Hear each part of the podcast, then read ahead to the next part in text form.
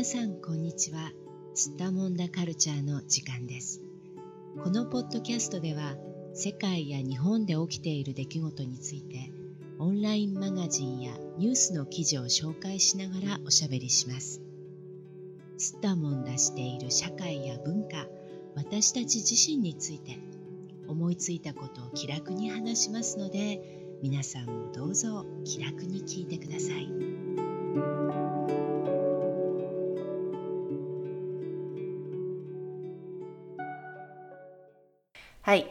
今回はクリスマスにケンタッキーを食べるのは日本だけ。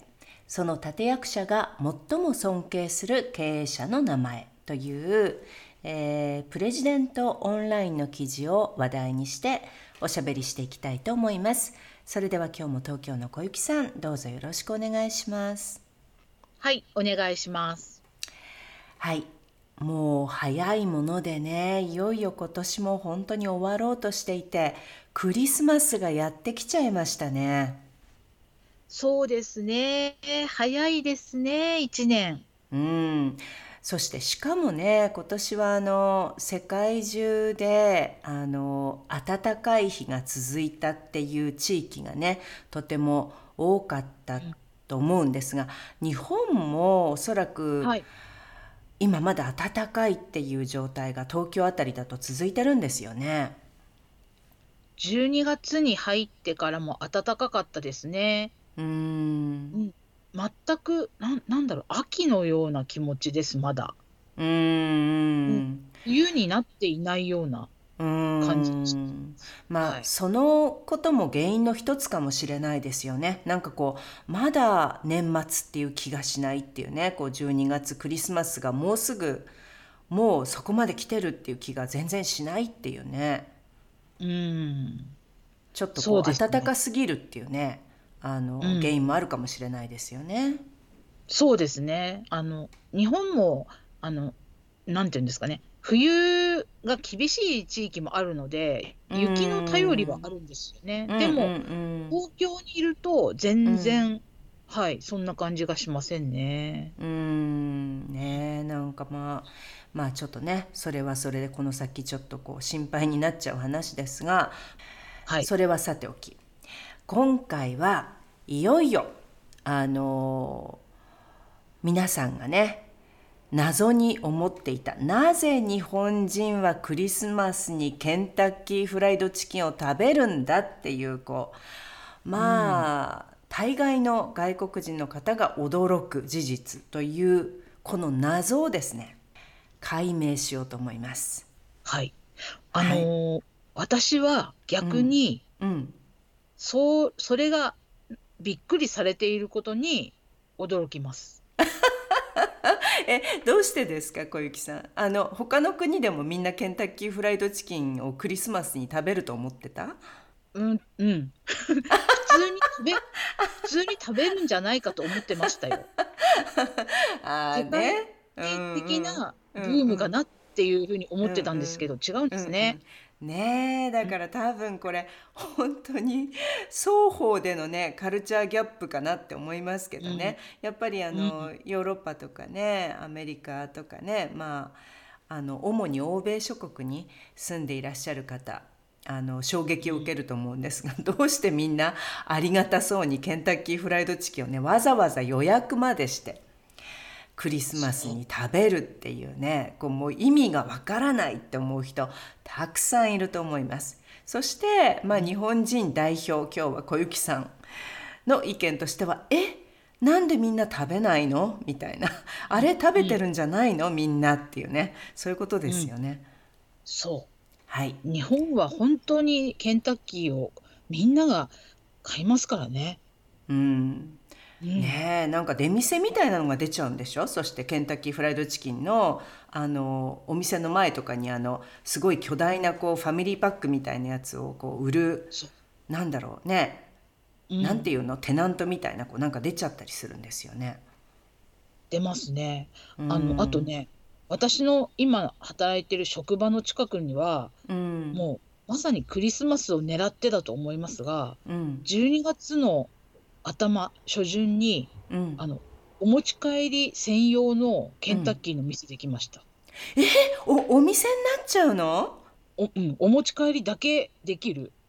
え？ー、じゃあ何？テイクアウト専門のお店ができるんだ、うんできましたもびっくり仰天。いやー、もう本当に驚きですね。はいではいよいよ皆さう、うんん、謎が深まるばかりだと思いますがちょっとね。でこれちょっと記事自体長いのであのはい。記事を、あの丁寧に読んでいくということはしませんけれども、まああのうん。ぜひ日本人代表小雪さんの方からですねなぜそんなことになってしまったのかっていうねこうちょっとかいつまんで記事からあの、まあ、ちょっと要所要所選んでお話ししていただければと思うんですがそもそも、一体どうしてフライドチキンを食べるって話になったんでしょうか？はい。これ私も知らなくて本当にびっくりしたんですが。うん。はい。あのー、1970年うん。ですかね。に、うんうん。まあ、今から50年ちょっと前ぐらいですか、うんにあのケンタッキーフライドチキンの1号店っていうのができたようなんですようん。ね。一番最初のお店ねそれまでなかったんですよね、日本にはねケンタッキーフライドチキンね。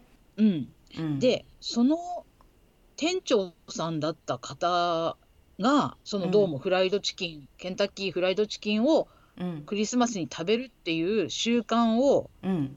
作った人らしいですようね。ん。作っちゃったんだ、うん。どうやってでもできたんでしょうね、はい。これね。なんかねあの、そのお店の近くにうん。あのミッション系の幼稚園。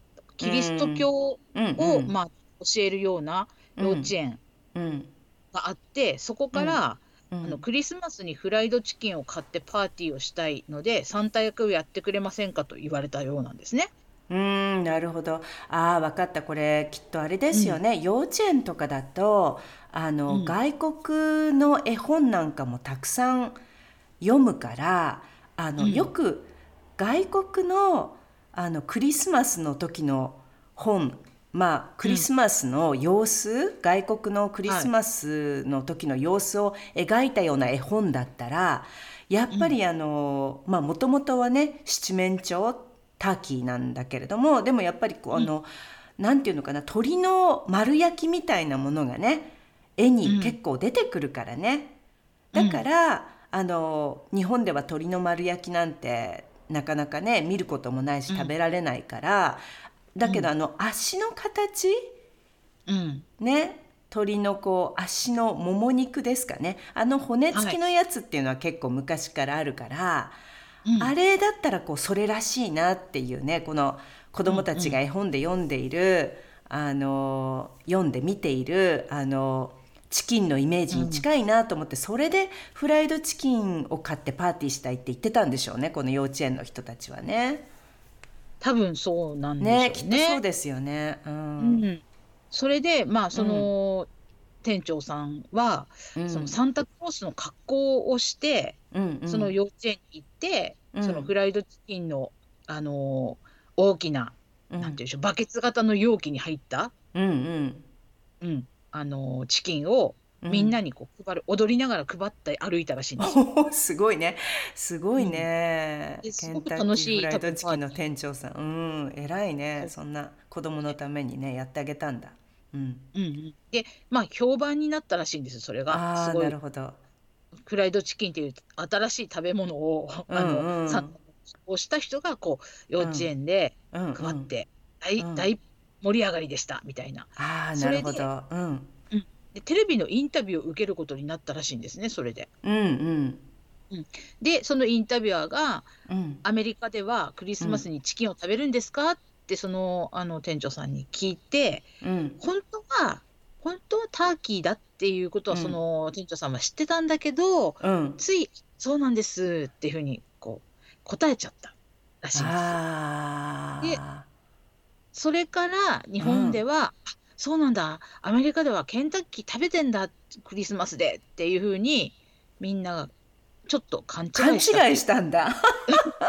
みんながそう思っちゃってクリスマスといえばケンタッキーになっちゃったらしいんですね。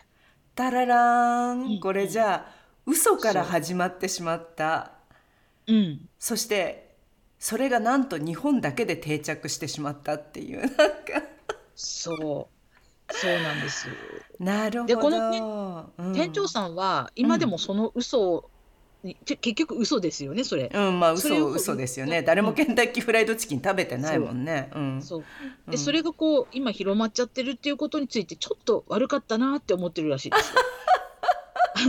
今でもちょっと後悔してる。あそうなんだ、うんでも、うんそのことが結局きっかけになって、うん。へーってなってああそうなんだ。ケンタッキーフライドチキンを食べるんだみんなって思い込んだんだね。思い込んだんでしょうね。なるほどね。でもその時代1970とか70年と言ったら、まあうん。まだその手づかみで物を食べるとか、うんうん。それこそなんていうんですかこう噛みちぎってこう骨付きのものを食べるみたいなことって日本ってあんまりされてないですよね。うん。どっちかっていうとヨーロッパでもしない。い。と思いますけどね。してなかったと思うけどねヨーロッパでもね。うん。なんかその まあイメージがね。手づかみで桃の肉を噛みちぎって食べるっていうのがなんかちょっとかっこいいっていうか、うんうん。なんか外,、うん。外国っぽさっていうか、うんなん。なんそういうものをうん。と結びついたようにも思いますよね。なんかハイカラな感じ、ハイカラっていう言葉もちょっとあれですけども、ハイカラ誰もわからないですハイカラ。おしゃれな。おしゃれなね。最先端はい。な、、おしゃれな、はい、ちょっとこうね、モードな感じ、おしゃれな感じというかね。うんそう。うん。多分ね、うそん。私が思うには、当時、その、子供向けのアメリカのアニメーションって結構あったんですよ、日本で実はね。うんで、特にあの、トムジェリーって覚えてますか？あ猫とネズミの。覚えてま。す。ね。覚えてます。あれの中でよくその巨大なターキーの丸焼きがテーブルの上に乗っかっていて、そこでこうトムがジェリーを追いかけてもうテーブルの上がぐちゃぐちゃになるっていうこうパーティーパーティー前なのにもうトムがね飼い猫のトムがもう追いかけたがゆえにもうパーティーをやろうと思った時にもテーブルがぐちゃぐちゃになってるっていう話がよくあったんですよね。覚えてますね。そういうシーンね。で多分ねああいうイメージとこのフライドチキンのイメージが他に要するになかったから、日本では多分あの大きな鶏の丸焼きとかまずお店で売ってないし見たことないわけじゃないですか、日本人当時本物をないですね。だから、やっぱり唯一イメージできたのがそのフライドチキンってこう日本の料理じゃないもの。うん、うん。しかもチキンであれね。なんかあのよくアニメに出てくるのもこうチキンっぽいからね。どう見ても、うん。うん、だから多分そういうところでイメージがこうマッチしたんでしょうねきっとね。フライドチキンアメリカっていうね。う、ん。うんチキンああ絶対そうだみたいなね。うんうんううんんね一番こう近かったんでしょうねイメージがね。うん。うん。ね。いやでも知らなかったそんな嘘からね始まってる本当ですようね。ん。でもこれ最初から順調に広まったんですか？どうだったんでしょいや広まらなかったみたいですよね。ううん最初名古屋にあのん。出店したようなんですようんね。うん。なんですけど、東京じゃなかったんですね一番最初のケンタッキーフライドチキンね。うんうん、あの名古屋といえば、うん。あの名古屋コーチンっていう、うん。あの鶏のあのブランドがあるんですよ。ああそうなんだ。うん。もともと鶏肉を結構食べる地域なんですね名古屋ってね。そうそう。だかうん。らそこでいいかなと思って売れるのかなと思ったら、うん。なんかやっぱり珍しいし、ちょっとああんまりみんな警戒したのかなんかわからないんですが、うん。あんまりこう売れなくて、うんちょっと困っちゃってたっていうね、そんなだったみたいですね。うん。うん、じゃあ最初の頃は本当に売れなかったんですね、そんなにね。うん。うんで、その売れない時に、うんその幼稚園からの、あの、うんうんお願いがあって、あ、いいですよって言って、うんうんあのやってあげたみたいです。なるほどなるほど。うん。そうそう。で、そういうのがもうきっかけになって、うんなんかああのクリスマスにはケンタッキーとかっていうのが広まって、うんうんまあ、お店的には良かったみたいな。ああ、なるほどね、そうなんだ、そうか。でももう一つねあの日本以外の特に欧米諸国の人があの意外に思う理由の中に、ケンタッキーフライドチキンって、はいあの決してごちそうじゃないだろうっていう感覚があると思うんですよ。だってこれファストフードだし、あのむしろ安くって、なんていうの、時間がない時とか料理がねできない時とかあるいはこう、うん。若者があの食べるものであってそんななんか喜んでわざわざお祝い事のために買って食べるようなものではないだろうってみんな思ってると思うんですが、この点どうですか、小雪さん。ななんででもみんなそれで受け入れたんでしょうね。もうねそれがびっくりですよねまず。あの、うん。日本だったらうん。そんな捉え方してないですよね。あそうなんだ。うん。えーケンタッキーフライドチキンってなんかそういうこう時間のない時にしょうがなくて買うとかっていうんじゃないんですか？そんな感じではないです。へえあの日本のあのフライドあのケンタッキーに行くとうん。意外とこうちょっと、ま、待ったりする。あのなんていうのかな。あげるからちょっと待っててくださいねみたいな感じのこともありますし、うんうん。値段もそんなに安くないですしうんうん。でそもそも美味しいですしすごく。美味しいんですね美味しいですよ。すごくめちゃくちゃ美味しいですよ。えめちゃくちゃ美味しいんだ。もうねこれ聞いてる人皆さんびっくりしてると思いますけどね。めちゃくちゃ美味しい日本のケンタッキーフライドチキン。もうこの段階でみんな謎がさらに深まってると思うんですがなんでなんで美味しいんでしょうっていうじゃ CM とかでもあうん。やってるんですけど、うんうん。その丁寧に作っていてうんうん。それも手でこうなんていうんですか油の中に入れるのも手で入れるとかえその手作りですっていうようなこととかすごいあのー CM でも言うんですよね。えでこの記事からすると、うん。どうやらうん。日本ではそのうん。カーネル・サンダース直伝のうん。レシピとか作り方でうん。作ってるらしい。でそれ以外の国はもう全部その直伝ではないやり方っていうか簡単なやり方とか安いやり方でやってるみたいなんですけど日本だけはそれを守り続けてるらしいんですよ。聞きましたか皆さん？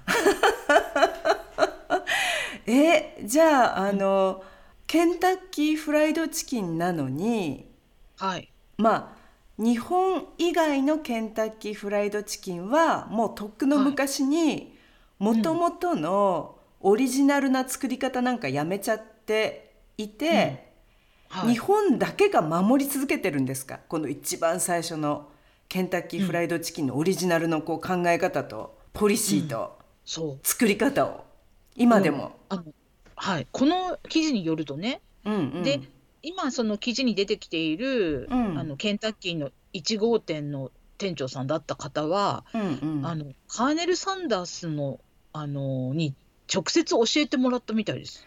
直接教えてもらってケンタッキーフライドチキンを作ったんだその人は。日本のはいケンタッキーフライドチキンの最初の店長さん社長さん。うん、すごいね。その人生きてるのかなまだ。どうやらねあのピート・ハーマンさんっていう人がカーネル・サンダースさんと一緒にうんやってたみたいで、うんうん。うん具体的にはピートさんがあの、うん。そのやり方を教えてくれたみたいですよ。そうなんだ。でもこのピートさんっていう人が結局、ん。オリジナルのレシピを、まあ、一緒に作った人なのかな、まあ、知ってる人だったねどのどの道ね。でその人がわざわざ、あの教えてくれたんだ作り方を。そう。アメリカにこの、あのー日本人の店長さんが行ったんですね。なるほど。それで修行に行ったんだね。うんうん。でピートさんのお家でうん。うんあの馬にブラシをかけるとか、うん。犬に犬をお風呂で洗うとかそういうことをやりながら、あの何週間かそのピートさんのところにどうもホームステイをしていてうんうん。でそこでいろいろ教えてもらったと。うん。でカーネル・サンダースもあの、うん。そこにああの来てくださったのかな？ああの直接交流を教えてくれたりあとその後も日本にへ何回も来てあの教えてくれた。生きてらっしゃったんですね。っていうかい今いないですよね。私ちょごめんなさい。全然わかんないんですけど。なくなっちゃったけど。そうですよね。よくわかんない。年がわかんないんですけど。そうなんだ。おじいちゃんと孫ね。ぐらいの。うんうん。はい、おじいちゃんと孫ぐらいの年の差があって、うんうん。その日本人の孫のような子人にあのそのカーネルさんことピートさんが、だうん、いろいろ教えてくれてうん経営のことも教えてくれたみたいな話ですね。へえびっくりですね。うん。なるほど。それで日本のこのケンタッキーフライドチキンにはこだわりがすごくあるってことなんだねクオリティに対するね。そう。あと国産の鶏使ってるっていうのもね。えーじゃあこれ輸入の他の国からあの買った安い鶏じゃなくってはい、日本で育てた日本のはい。鶏を使ってるんですか？全部。そうです。それはすごいね確かに。うん、だから美味しいですよね。きっとね。あーなるほどね。フレッシュな鶏肉だし、はい。うん。うん。そうか現場主義とかね国産のねく日本の鶏肉を使うとかね。うん。うん。なんか経営方針とかも無理して広めないとかね。なんかこういろいろクオリティを落とさない努力をずっとしてらしたんですね。そこにこだわりを持っていたみたいですなるね。ほどそういう理由でまあはいだからこそ結局ねだって美味しくなかったらさすがの日本人でもいくらなんかあのねうんアメリカでは、まあ例えばケンタッキーフライドチキンを全員が食べてるんだとか言われてもなんか美味しくなかったらやめるもんね食べるのね。やめますよ。よね。日本人だしね。大体美味しいものたくさんある国ですからね。うん。これ食べ続けてるっていうのは別にこう騙され続けてるわけじゃなくって やっぱりこれ本当に美味しいって納得してるからなんだね。美味しいんだね実際。日本のケンタッキーフライドチキンね。美味しいと思いますよ。うーん。そうなんだ。もうちょっとはい。皆さんねじゃああのあの諸外国から日本に旅行に行かれた際特にあのこのクリスマスシーズンとかね、はい寒い時期にね行かれた方ぜひ一回日本のケンタッキーフライドチキン試してみられるとね、いいかもしれないですね。自分の国でケンタッキーフライドチキンは超まずいって思っていらっしゃる方ぜひ日本のフ、ケンタッキーフライドチキン試されてみてくださいって感じですねもしかしたらこうちょっとびっくりするぐらいね美味しいのかもしれない、そう。うん。一本から買えますからね。そうなんだ。そうか。なるほどね。はい。まあこれがねケンタッキーフライドチキンとクリスマスの謎っていうことで今、うんあの多くの方の謎がね解けたことをあの信じたいですけれどもどうなんだろう、ね納得してくれてるかなみんな。うんね。うんでも私も初めてその、うん何ですか？嘘から始まったっていうのは本当に初めて知ったのでこの記事を読んで。うんあとそのサンカーネルさん直伝レシピで作ってるのは日本だけも初めて知ったし、うんうんうんなんかびびっくりすることが多かったです今回は。ねすごいですよね。うんであのこんな言い方をするとすごいちょっとね悪いかもしれないですけどケンタッキーフライドチキンって決してそのたくさん店舗があるようななんていうのかな、すごく繁盛している感じのチェーン店じゃないっていうかなんかだから、あれなんかいつか潰れないかな大丈夫かなとかってちょっと心配になったりしたんですけどなんかその、それも戦略としてねあんまり店舗数を多くしないで、あのはいクオリティを落とさないでちゃんとこうやっていくっていう方,、方法だったんですねこれもね。なんかそうみたいでしたね。うーんなるほどね、そうなんだ。うん。なんかこう目標の立て方がそもそも違うんだね。それもちょっと面白いですよね考え方として。そうですね。ねうんまあ、うんこのチェーン展開しているような、まあ、ファストフードって、どうしてもその店舗数が多ければ多いほどいいみたいなねなんかこう、発想になりそうな気がするんだけどそうじゃない発想、なんかこう、うんあえてあまり店舗数を増やさないあまりこうなんか大きくしすぎないっていう経営的なこう考え方ってこれもちょっとある意味面白いかな、なんかね。そうですね。本当にね。うん。ね。同じかあのそのブランド同士の戦いにならないようにするっていうことですよね。うーん、なるほどね。そう店増えなんだ。増やすぎちゃうと、うんうんあのそうなっちゃうからうんうん。一個一個ちょっと丁寧になんていうんですかね育てていくうんお店うを、ーん、なるほどね。うん、なるほどね。そうか。はい。じゃあちょっと私もあの正直ケンタッキーなんてもう何十年も行ったことないような気がするんですが、うん。はい、10年以上20年ぐらい行ったことないような気がするんですがちょっとこの記事を読んだらね行ってみたくなりましたね。はい、私もすでにもう食べたい気持ちになってます。まあでも小雪さんほら伝統もう今のニューニュー伝統みたいな新しい日本の伝統にのっとってクリスマスにやっぱり食べたらいいですよねケンタッキーね。はい、私はじゃあちょっとあの1月にね日本に行った際に、あのちょっとケンタッキーに一度行ってみたいなと思いました。はいはい、はい、じゃあちょっと今日はね変わったあのなんで日本人はフライドチキン食べるんだクリスマスの日にっていうね謎をちょっと記事を読みながら解明してみました。今日もどうもありがとうございました。はい、ありがとうございました。世界のどこかで聞いてくださった皆さんありがとうございました。それではまた。